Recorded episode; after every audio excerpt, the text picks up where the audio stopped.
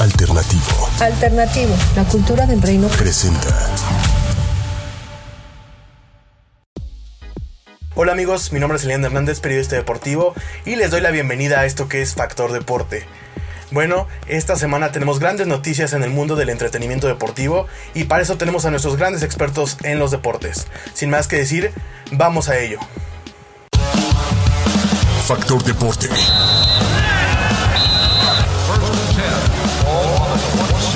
Factor Deporte. Mi nombre es Elian Hernández, periodista deportivo. Deportes, noticias. En donde hablaremos de tus deportes favoritos, noticias, rumores, análisis y sobre todo con grandes expertos en los deportes. Factor Deporte. Un episodio cada semana solo por alternativo. Factor Deporte. En alternativo.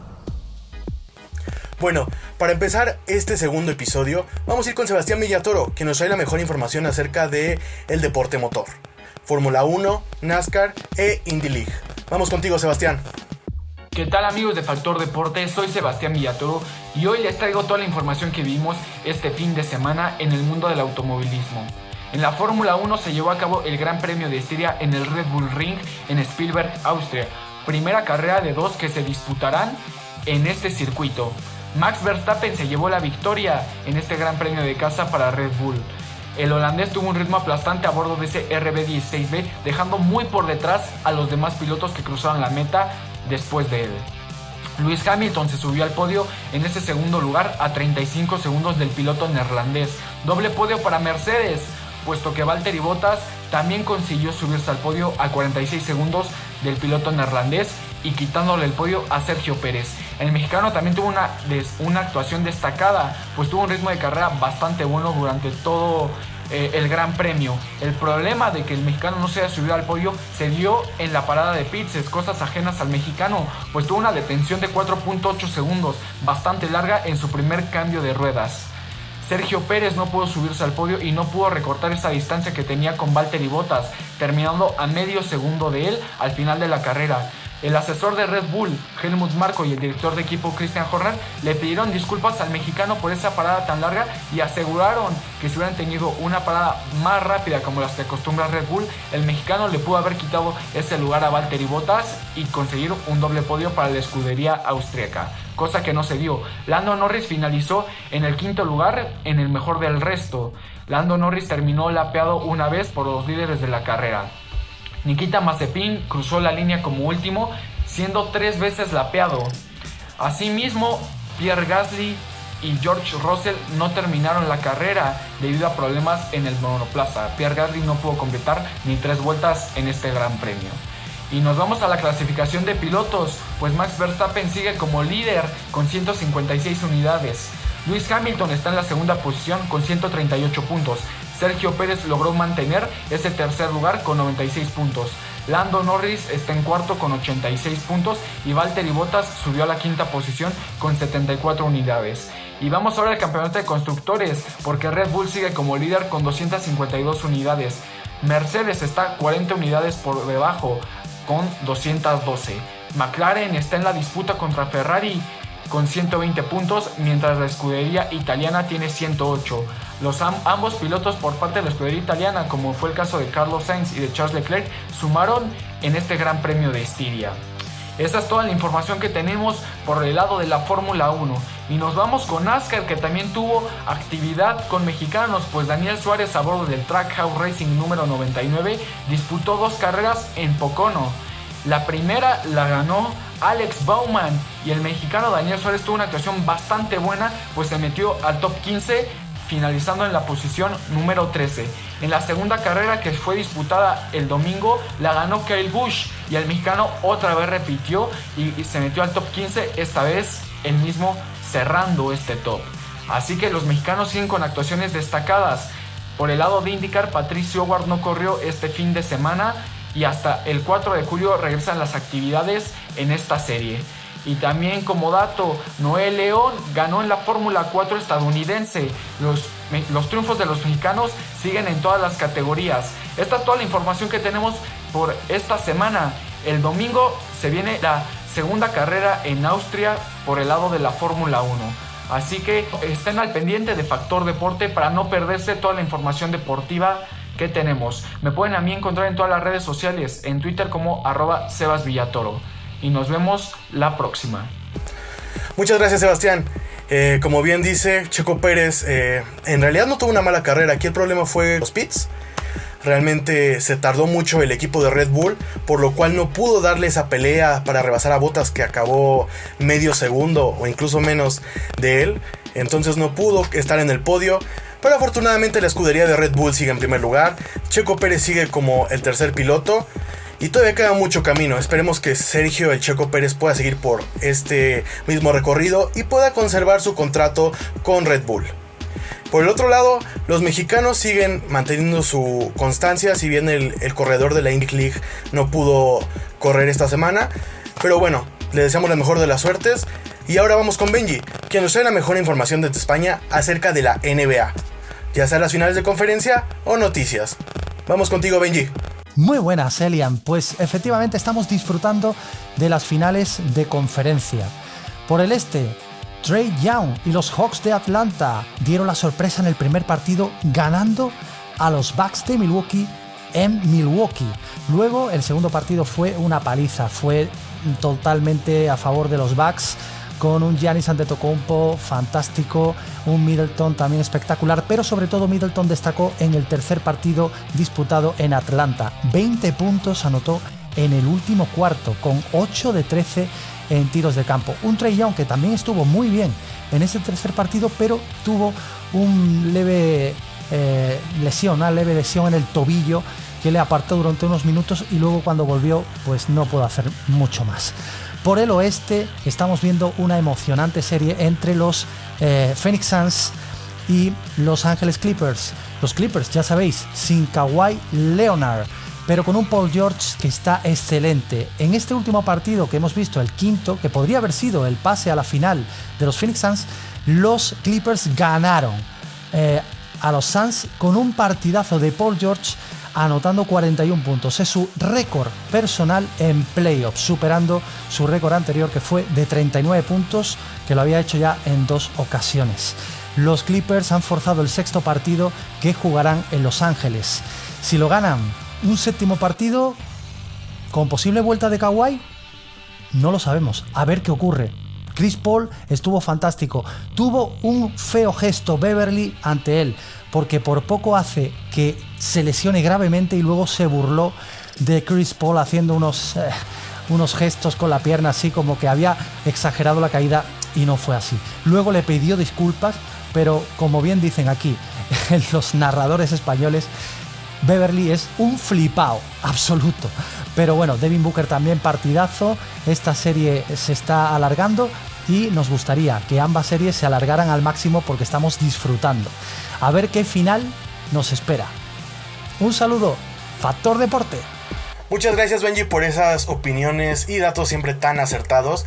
Nada más para complementar lo que acaba de decir, finalizó el cuarto juego entre Milwaukee Bucks y los eh, Hawks de Atlanta. En este partido recordemos que Trey Young no pudo jugarlo debido a un hematoma, eh, por lo cual a pesar de, tratarlo, eh, dijeron que no sentía tanta movilidad y sentía molestia. acaba ganando el equipo de Atlanta para empatar la serie 2 a 2. Giannis tuvo que salir en el tercer cuarto debido a una lesión, esperemos que no sea de gravedad. Pero sin dudas, sin estas dos estrellas se complica un poco el panorama para ambos. Y pasando a la otra final de conferencia, tenemos que eh, Clippers no afloja el paso a pesar de no tener a, Kawhi Leonard. Y por el otro lado, los Suns ya recuperaron a Chris Paul. Eh, han tenido buena organización, buenos momentos, pero no han sabido cerrar los partidos. Paul George está encendido. Acaba, como dice Benji, acaba de tener su high score de playoffs. Por lo que ambas finales van a estar demasiado parejas y no hay que perderle el paso a ninguna. Bueno, muchas gracias Benji y esto fue todo de la NBA. Ahora les traemos un fragmento de uno de los TikToks de Benji en donde nos da su pronóstico de estas finales de conferencia. Veamos qué tan acertado está hasta el momento. Muy buenas, vamos a ir con las predicciones del oeste y del este. Bueno, han jugado un partido la conferencia oeste. Suns le ha ganado el primer partido a Clippers. Pero eso no cambia mi predicción. Yo dije que los Clippers iban a ganar el anillo. Sin Kawhi Leonard, lo veo un poco más complicado. pero sigo pensando que tienen la mejor plantilla de la NBA. Por lo tanto, Clippers, Bucks, final de la NBA y ganan los Clippers. Espero que esté kawaii. Mi predicción no cambia, pero eso sí, me gustaría que fuera Phoenix Suns contra Atlanta Hawks. Sería una final de locos. Ahora vamos con Emilio, quien es nuestro experto en tenis y nos hablará un poco más acerca del torneo de Wimbledon, eh, del Big Four y todo lo que debes saber en este momento.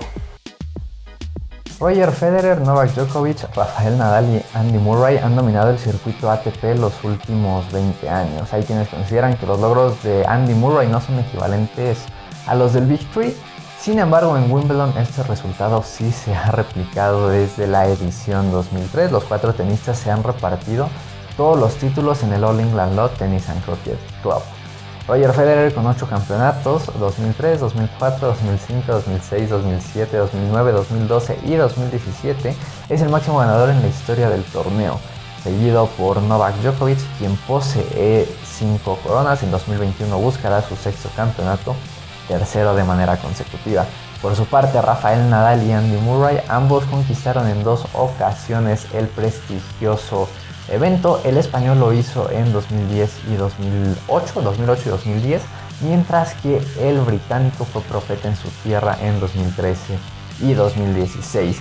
En la edición 2021 que marcó el retorno de las actividades en el césped londinense después de la cancelación en 2020 por la pandemia de COVID-19, Djokovic superó su debut, se impuso al inglés Jack Draper Andy Murray hizo lo propio en su primer partido en Wimbledon desde 2017, superó al 26 preclasificado Nicolas Basilashvili y Roger Federer esta mañana avanzó a la segunda ronda por el retiro del francés Adrián Manarino, quien no continuó en el partido al inicio del quinto set por una lesión en la rodilla. El suizo nuevamente se instaló en la segunda instancia del torneo más prestigioso del mundo. Tras la ausencia de Rafael Nadal y a pesar de las múltiples adversidades físicas que han enfrentado en las últimas temporadas, Roger Federer y Andy Murray, junto con Novak Djokovic, son los únicos candidatos para conquistar Wimbledon 2021, la nueva generación encabezada por Daniel Medvedev, Stefanos Tsitsipas, Alexander Zverev y Matteo Berrettini representan la oposición. Sin embargo, considero que en el papel el histórico grupo es el único que tiene la capacidad de desempeñar su mejor tenis sobre hierba a lo largo de las dos semanas del torneo. Asimismo, la ausencia de especialistas sobre la superficie en el circuito moderno representa un punto más a favor del histórico grupo. Federer, Djokovic y Murray se perfilan como los candidatos para repetir la historia de las últimas 17 ediciones. Probablemente uno de los tres estará en la final, quizá ante un joven que buscará frenar la hegemonía del Big Four. Mi nombre es Emilio Pineda Rojas y esto es Factor Deporte. Muchas gracias Emilio, tú siempre nos traes estos datos y esas opiniones que todos queremos saber acerca de este deporte. Y bueno, recuerden, no se pierdan el torneo que comenzó el 28 de junio y acaba el 10 de julio. Sin más que decir, ahora cambiemos de deporte. Vamos al fútbol, Copa América y Eurocopa. Santiago, ¿qué información nos tienes de esto? nos metemos de lleno en la actividad de la Copa América. Los cuartos de final están a la, a la, vuelta de la esquina. Y bueno, es que Perú va a enfrentar a Paraguay el día viernes a las 4 de la tarde. Dos equipos que tuvieron algunos baches a la hora de la fase de grupos. Y bueno, es que el equipo paraguayo terminó en tercer lugar con 6 unidades, 2 ganados y 2 perdidos. Mientras tanto, que Perú terminó como segundo del grupo B con 2 ganados, 1 empatado y 1 perdido, 7 puntos en total. La verdad es que se esperaba mucho menos del equipo peruano, pero al final de cuentas están ahí eh, ya metidos en los cuartos de final. El favorito para llevarse esta llave es el equipo peruano. Mientras tanto que el día viernes, un poquito más tarde a las 7 de la noche, será Brasil contra el equipo chileno. Brasil que es candidato serio al bicampeonato de América. Un equipo que terminó prácticamente invicto la fase de grupos. Mientras tanto que Chile todavía sigue sufriendo algunas bajas de juego pero todavía no hay que descartarlo. Es un equipo que es contundente y que también se crece cuando juega contra Brasil, pero obviamente el candidato para llevarse este partido será el equipo brasileño. Para el día sábado será Uruguay contra Colombia, dos equipos que también han tenido una baja de juego bastante, bastante mala. Y bueno, es que Uruguay terminó en segundo lugar del grupo A con 7 unidades, 2 ganados, 1 empatado y 1 perdido. Mientras tanto que Colombia para el grupo B quedó en tercer lugar, 4 partidos jugados, 1 ganado, 1 empatado y 2 perdidos para el equipo de los cafetaleros. La verdad este partido es que va a ser bastante parejo, pero todo se inclina para que Uruguay se pueda llevar este, este partido.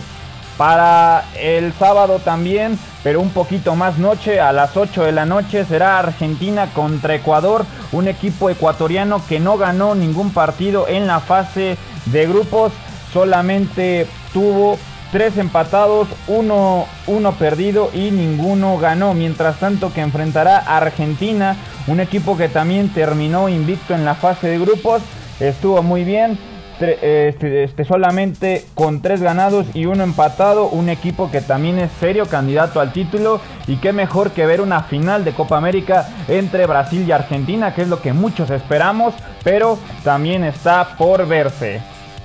Y nos vamos rápidamente hasta la otra parte del mundo, en el viejo continente, en Europa, que sigue la actividad en la Eurocopa y ayer nos llevamos la sorpresa en el Francia contra Suiza. Y es que este partido fue bastante bueno con muchos goles.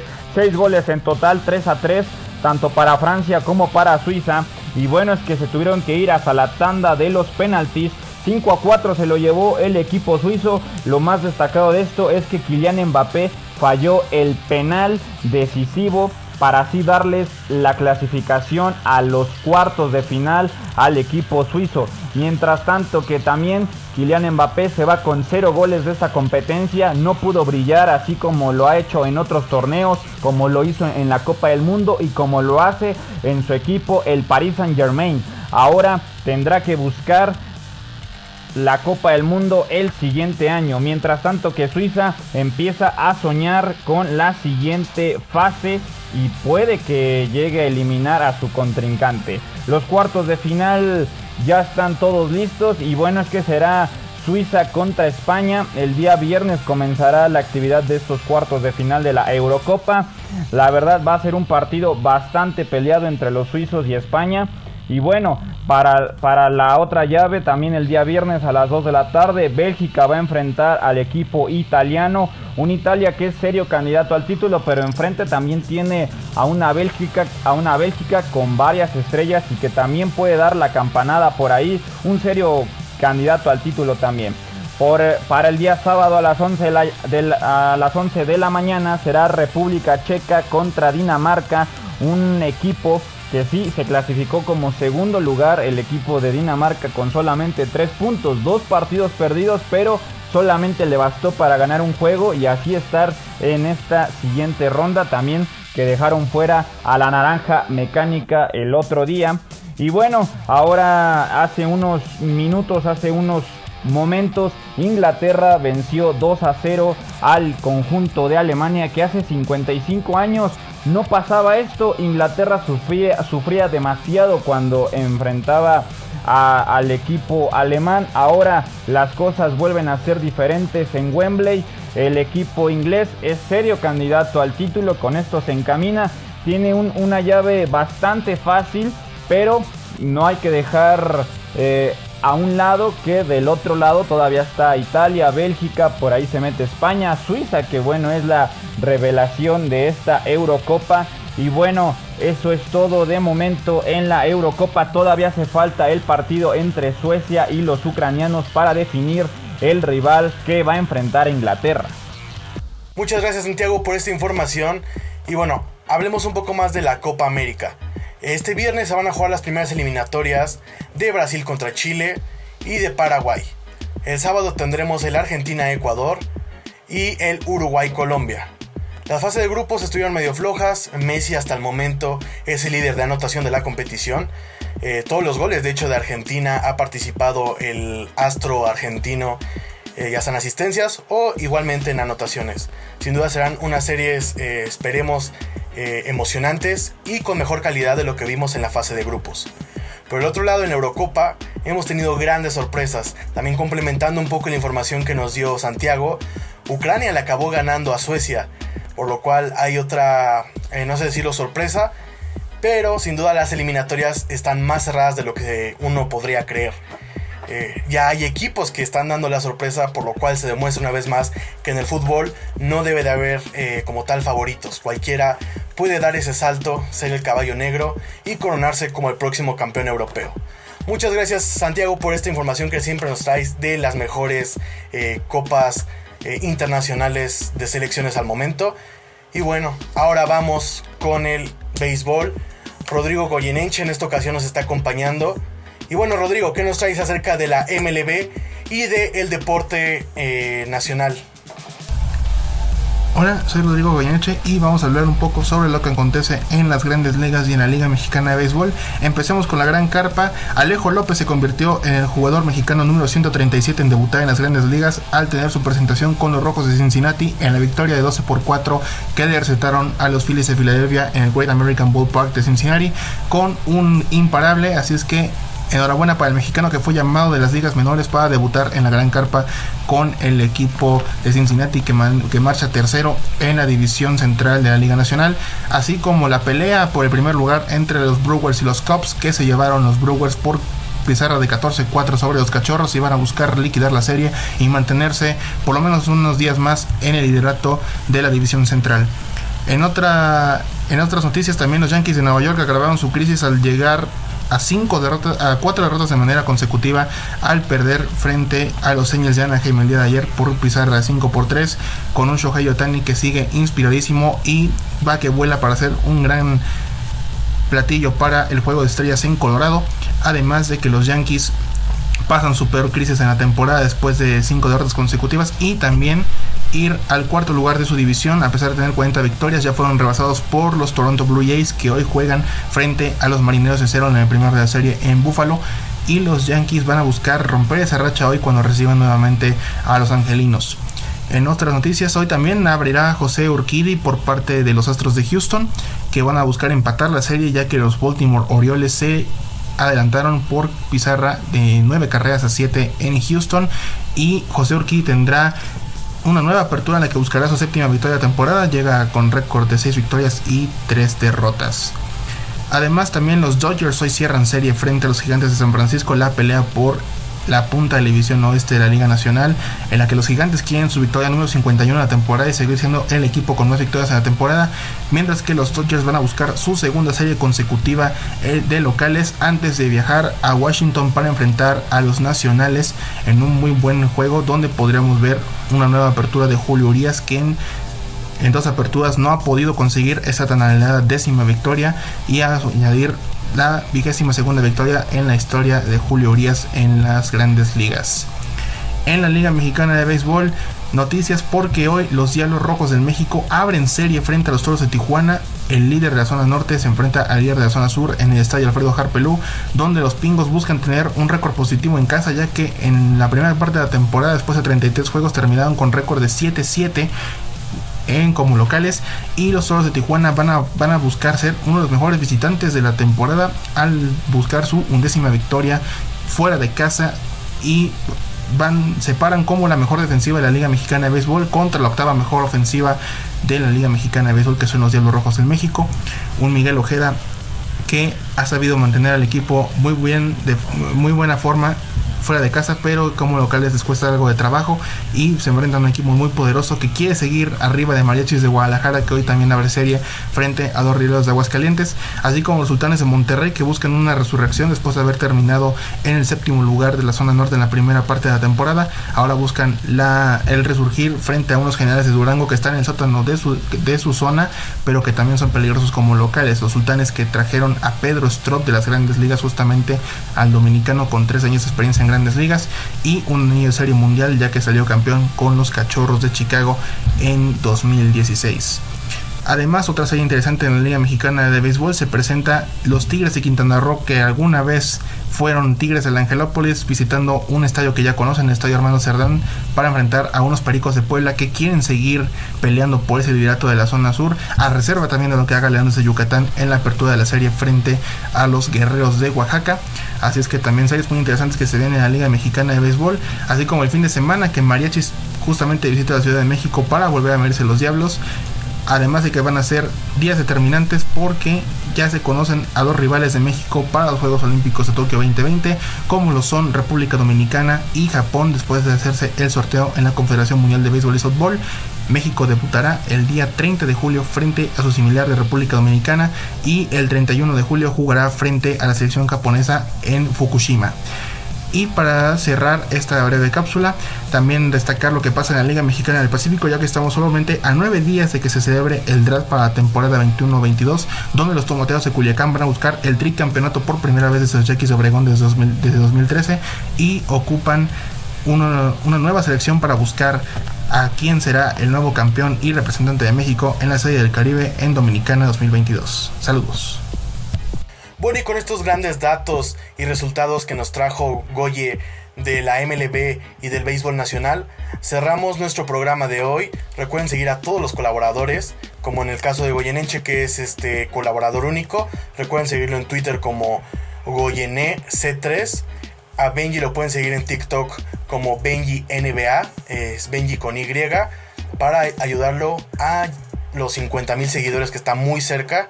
A Sebastián lo pueden encontrar en Twitter como Sebastián Villatoro y a Emilio como Emilio Pineres. En el caso de Santiago es Santiago Escutia, también en Twitter. Este show fue traído a ti gracias a Bogati Group, Alfin Radio y 8ymedia.com. Recuerden seguirnos en arroba Eliana Hernández de momento en lo que abrimos nuestras redes y Alternativo, que es otro gran colaborador de este contenido. Sin más que decir, nos vemos en un próximo capítulo. Recuerden, un capítulo cada semana, ya sea por nuestra plataforma de YouTube o de Spotify en formato de podcast. Muchas gracias, esto fue Factor Deporte. Factor Deporte.